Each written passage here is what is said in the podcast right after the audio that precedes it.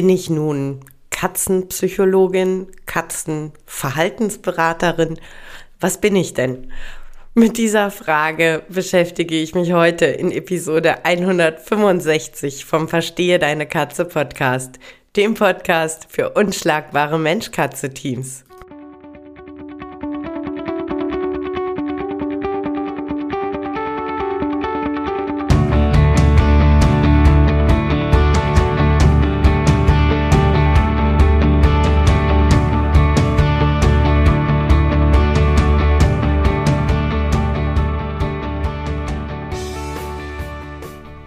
Bin Katrin Knispel, Mentorin für unschlagbare Mensch-Katze-Teams. Ich begleite dich als Hüter zu einem entspannten Alltag mit deinen Katzen. Ganz gleich, ob kleine Frage oder große Herausforderung. Ich bin an deiner Seite.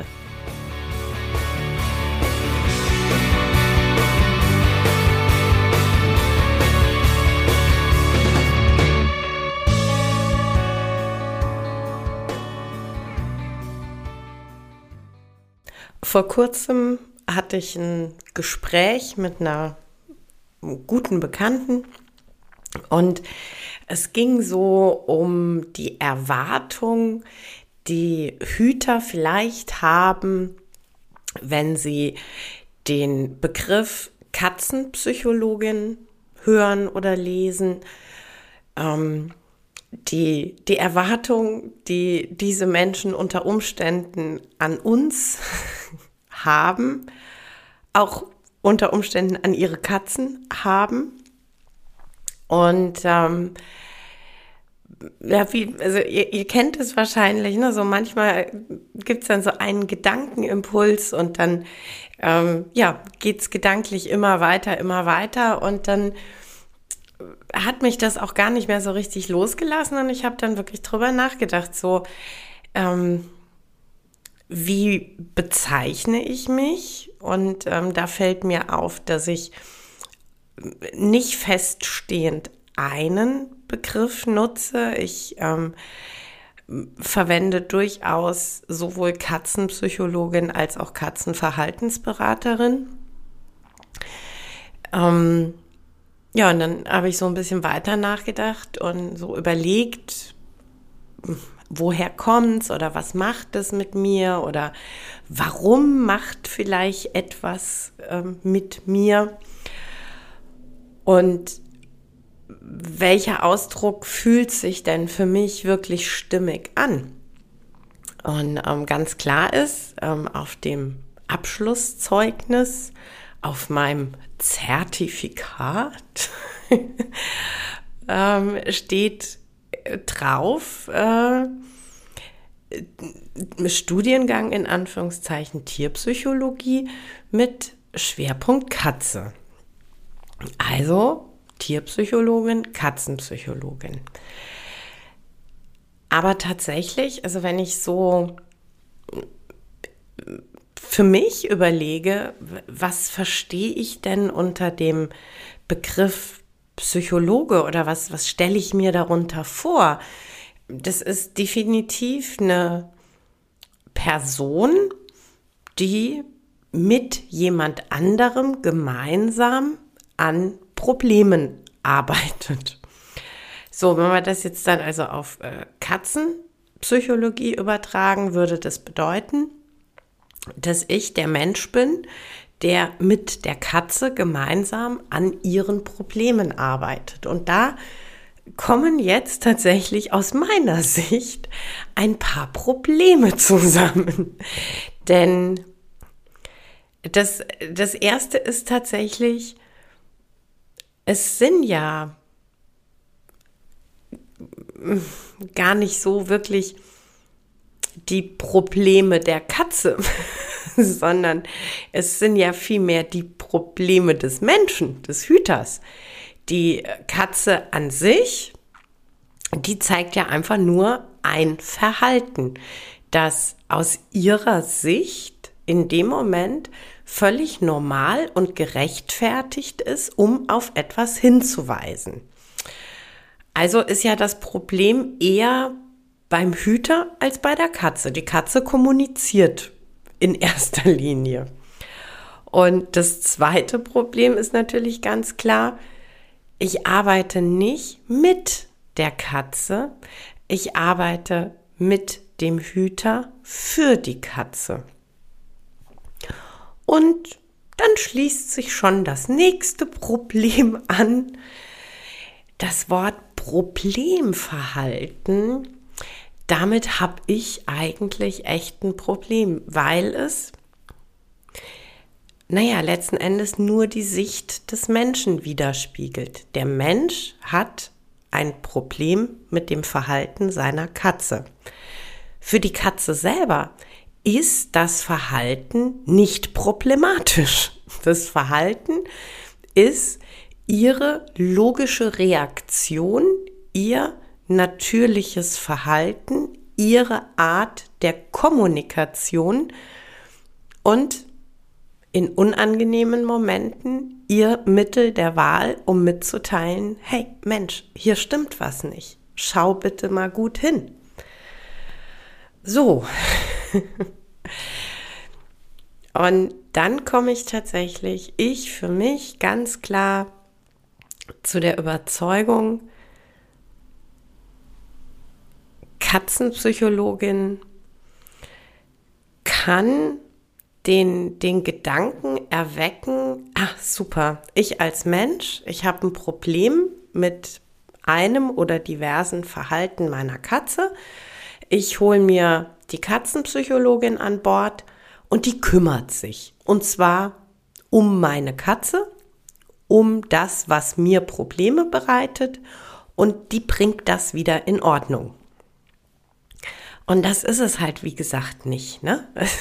Es ist halt das mit dir gemeinsam für dein Tier arbeiten. Und da bin ich tatsächlich an den Punkt gekommen, dass ich für mich sage, Katzenverhaltensberater, Beraterin oder vielleicht sogar noch ein bisschen anders, Katzenverhaltenserklärerin das trifft es deutlich mehr als Psychologin. Denn genau das ist die Grundlage unserer Arbeit. Dass wir genau hinschauen, welches Verhalten zeigt deine Katze und was ist der Auslöser, der Ursprung. Und dann ist ein ganz essentieller Punkt unserer gemeinsamen Arbeit, dass ich dir erkläre, woher dieses Verhalten kommt, dass ich dir erkläre, was der Ursprung ist. Und, und da schließt sich dann wieder der Kreis. Da geht es einfach ganz, ganz häufig um ganz essentielles Verständnis für Bedürfnisse. Also so als, ähm, als wirklich ganz primitives Beispiel das Thema Kratzen. Ja, Kratzen an Möbeln. Das ist aus Sicht vieler Hüter ein Problemverhalten. Aus Sicht der Katze ist Kratzmarkieren denn genau das tun sie, wenn sie an unseren Möbeln kratzen. Ein völlig normales, arteigenes und vor allem auch wichtiges Verhalten, ja? Und genau darum geht es in meiner Beratungsarbeit mit dir, dass wir da hinschauen, zu gucken, ähm, dass du das ja, ich sag mal, Grundlagenwissen dann auch an die Hand bekommst, um besser zu verstehen, warum deine Katze Verhalten zeigt und dass du dann auch eben durch das Verstehen der Zusammenhänge in die Lage kommst, die Situation für deine Katze und damit am Ende auch für dich zu verbessern. Ja, also egal, ob das das Thema ist, eben wie gesagt, ähm, Kratzen, dass man guckt, gibt es denn überhaupt adäquate Kratzmöglichkeiten?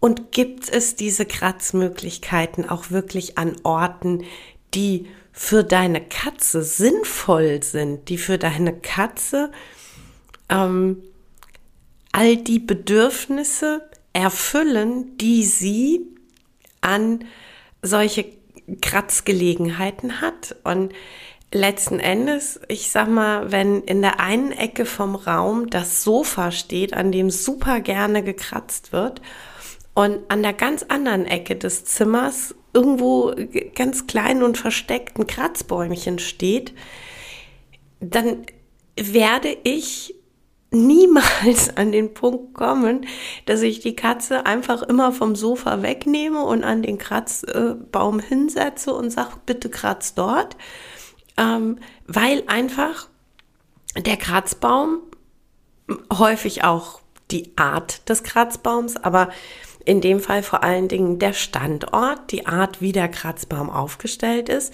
für deine Katze überhaupt nicht all die Bedingungen erfüllt, die deine Katze sich sucht, wenn sie sich einen ähm, Ort zum Kratzmarkieren aussucht. Und ähm, das ist einfach, das ist das, was ich so essentiell in unserer gemeinsamen Arbeit finde. Ja, also dieses nicht einfach nur tun aus ähm, Hütersicht, ja, also nicht einfach nur ja, okay, weil die Katrin das jetzt gesagt hat, ähm, kommt halt irgendwie ein anderer Kratzstamm, der dann neben das Sofa gestellt wird. Weil die Katrin es gesagt hat, kommt an einer ganz anderen Ecke nochmal eine ganz andere Toilette. Sondern mir ist immer so wichtig, dass ich dich mitnehmen kann und dass ich dich dafür begeistern kann, hinzugucken und ähm, einfach das, das Verständnis auch zu wecken, dass ähm, nur weil wir Menschen ein Verhalten problematisch empfinden, das noch lange nicht bedeutet, dass es aus Katzensicht ein problematisches Verhalten ist. Und einfach das Verständnis dafür zu wecken, ja, hey, unsere Katzen, das sind individuelle Persönlichkeiten mit großen und wichtigen Bedürfnissen. Und je, je stärker wir ins Verstehen kommen und je stärker wir in, in das Begreifen von Zusammenhängen kommen, desto leichter fällt es uns, Bedingungen zu schaffen, die diese Bedürfnisse erfüllen können. Und woran ich auch unglaublich fest glaube und wovon mich so viele Hüter in den letzten Jahren auch immer und immer wieder überzeugt haben, in dem Verstehen des Verhaltens, in dem Anerkennen der natürlichen Verhaltensweisen, an, in dem Anerkennen von Bedürfnissen steckt so wahnsinnig viel Möglichkeit, denn da geht es dann um zugewandt sein, um empathisch sein, um Verständnis haben im besten Wortsinn, also verstehen, was gerade abgeht. Und ähm, das alles ist halt der Job, den wir beide, wir Menschen, du als Hüter und ich als Katzenverhaltensberaterin mit dir gemeinsam für die Katze erledige. Und deshalb, ähm, ja, passt aus meiner Sicht tatsächlich Katzenpsychologin gar nicht so richtig gut zu dem Job, den ich mache sondern tatsächlich viel, viel mehr die äh, Verhaltensberatung oder eben, wie gesagt, Verhaltenserklärung. Und alles, was wir verstehen, weil man es uns erklärt hat, fällt irgendwie leichter anzunehmen und es fällt dann leichter zu hinterfragen. Ne? Also wenn ich so gar nicht weiß, warum jetzt irgendein Verhalten so ganz grundsätzlich gezeigt wird, also welche ähm, möglichen Auslöser könnten hinter so einem äh, Verhalten stehen, dann bin ich ratlos und dann bin ich vielleicht auch schnell genervt und ähm, habe vielleicht auch tatsächlich gar keinen Bock, mich jetzt mit der Problematik hier zu beschäftigen. Wenn ich aber so ganz grundsätzlich Dinge weiß, also sprich, dass äh, Kratzmarkieren ein total natürliches Verhalten ist, dass die Möglichkeit zu kratzen ein wichtiges Bedürfnis für deine Katzen ist, das ähm, mehrere Funktionen erfüllt.